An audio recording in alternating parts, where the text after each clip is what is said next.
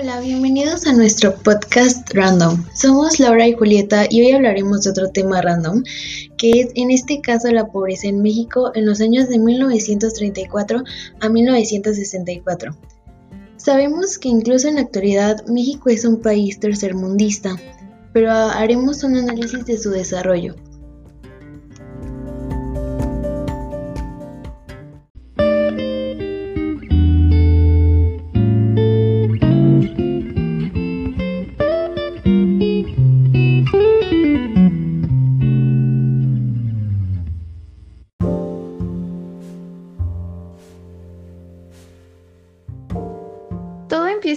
1934, cuando Cárdenas llega al poder. En ese tiempo la situación que se vivía amenazaba con un estallido social y estaba frenando el desarrollo del país. Una de las principales razones de ello era que México había pasado por la crisis de 1929 y aún no estaba recuperado.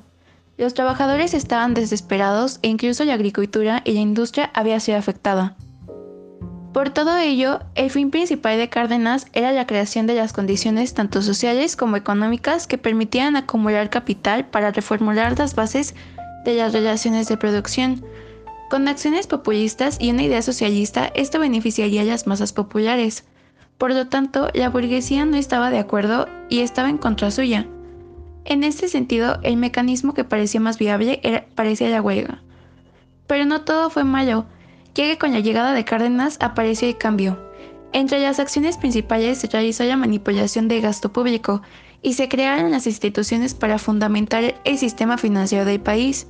Para 1937, el gasto público orientado al área económica es el 42% del gasto total, lo cual mejoró un 23% de sus inicios del mandato. Esto, por supuesto, fue productivo para los trabajadores y comerciantes sin mencionar que se crea el Banco Nacional y el Banco de Comercio Exterior. Se fortaleció el Banco de Crédito Agrícola Nacional Financiera, todo ello gracias al apoyo a la producción industrial. Finalmente se dio una expansión financiera gracias al fortalecimiento del mercado interno. Todos los puntos antes mencionados impulsaron a una mejora en las condiciones de vida material de los trabajadores asalariados.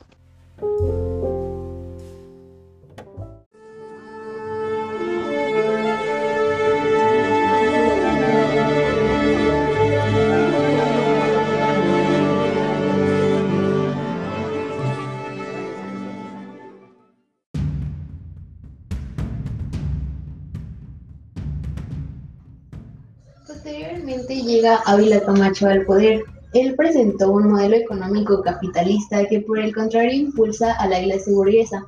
En 1940 se vivían fuertemente las consecuencias de la Segunda Guerra Mundial. México sufría de nuevo un tipo de depresión. A pesar de que la guerra no nos afectara directamente, como ya sabemos, teníamos que lidiar con una devaluación de la moneda que a su vez ocasionó una crisis inflacionaria. Entonces, con su gobierno retrocedimos un paso, al eliminar la educación socialista en el país. En su lugar, creó el Sindicato Nacional de Trabajadores de la Educación con el objetivo de educar a los ciudadanos para tener cultura laboral digna y fructuosa. A partir de ello, otras diferentes acciones, la nación se vio favorecida de materias primas agrícolas y minerales con los que se producían materias de guerra. La siguiente mala noticia, que obviamente favorecía a la pobreza de esta parte de la población, fue que la Federación Nacional de Campesinos fue utilizada por parte del gobierno y los campesinos fueron despojados. Como ya mencionamos, estábamos un paso más lejos de llegar a ser potencia, pero avanzamos en otros. Sin embargo, la pobreza seguía presente, esta vez con mayor intensidad, ya que Manuel Ávila Camacho se dedicó a favorecer a la parte de la burguesía.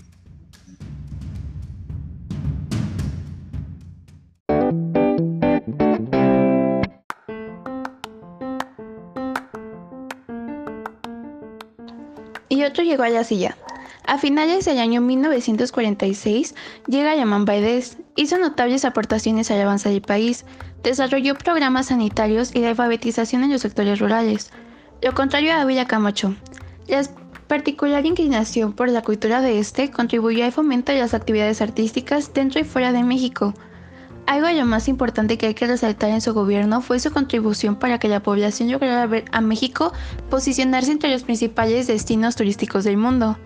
Era pacífico, pues incluso fomentó las buenas ideas de amistad y cooperación de México con otros países, gracias a su relación con distintas organizaciones de nivel internacional. Para el bien de la comunidad, ejecutó un amplio programa de infraestructura vial y educacional a lo largo del país, Finalmente enfrentó con éxito la recesión económica mundial, que aún era una consecuencia de la Segunda Guerra Mundial, que provocó la caída de las exportaciones mexicanas.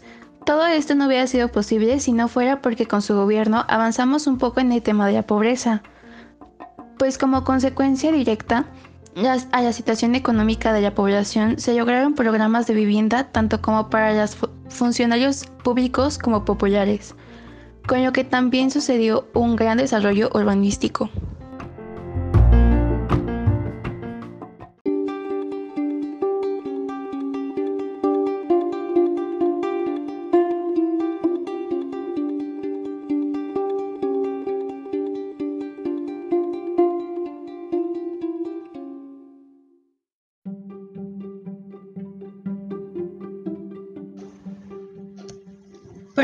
1960, cuando llegó Ruiz Cortines, la corrupción y los excesos de la burocracia habían alcanzado niveles importantes, por lo que Adolfo inició su administración prometiendo llevar a cabo una campaña en contra de ello. Sin embargo, antes tenía como prioridad impulsar la industrialización del país y sus cambios estuvieron encaminados en alcanzar tal objetivo, pues era necesario para combatir la pobreza aún mayoritaria del país. En estos momentos, la industria estadounidense está orientándose hacia la producción de bienes de consumo, lo que significó un golpe fuerte para las exportaciones mexicanas. El exceso de producción de materias primas en todo el mundo llevó a un descenso de los precios afectando a la agricultura mexicana que exportaba. Para 1953, después de una contracción de la economía, el crecimiento fue de 0%. Con el crecimiento de la pobreza a causa de esta crisis, Ruiz Cortines promovió una política ortodoxa.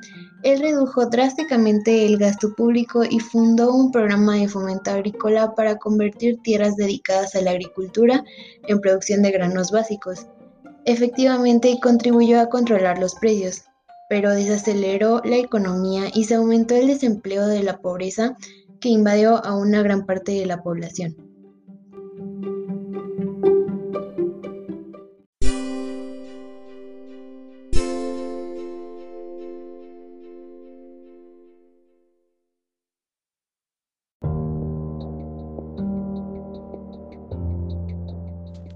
López Mateos llega a tomar el poder en 1952. Nuevo presidente, nuevo caos.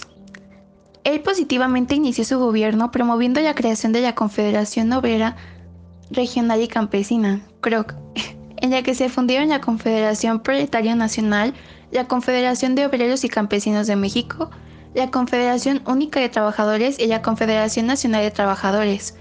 Resolvió los conflictos obrero-patronales, repartió 3.5 millones de hectáreas a los campesinos, estableció los precios de garantía en el campo y también estableció un seguro agrícola. Esto por supuesto favorecía las condiciones de vida de una gran parte de la población, pues muchos se dedicaban a esto. A pesar de que en 1954 hubo una devaluación del peso, logró los movimientos anteriores.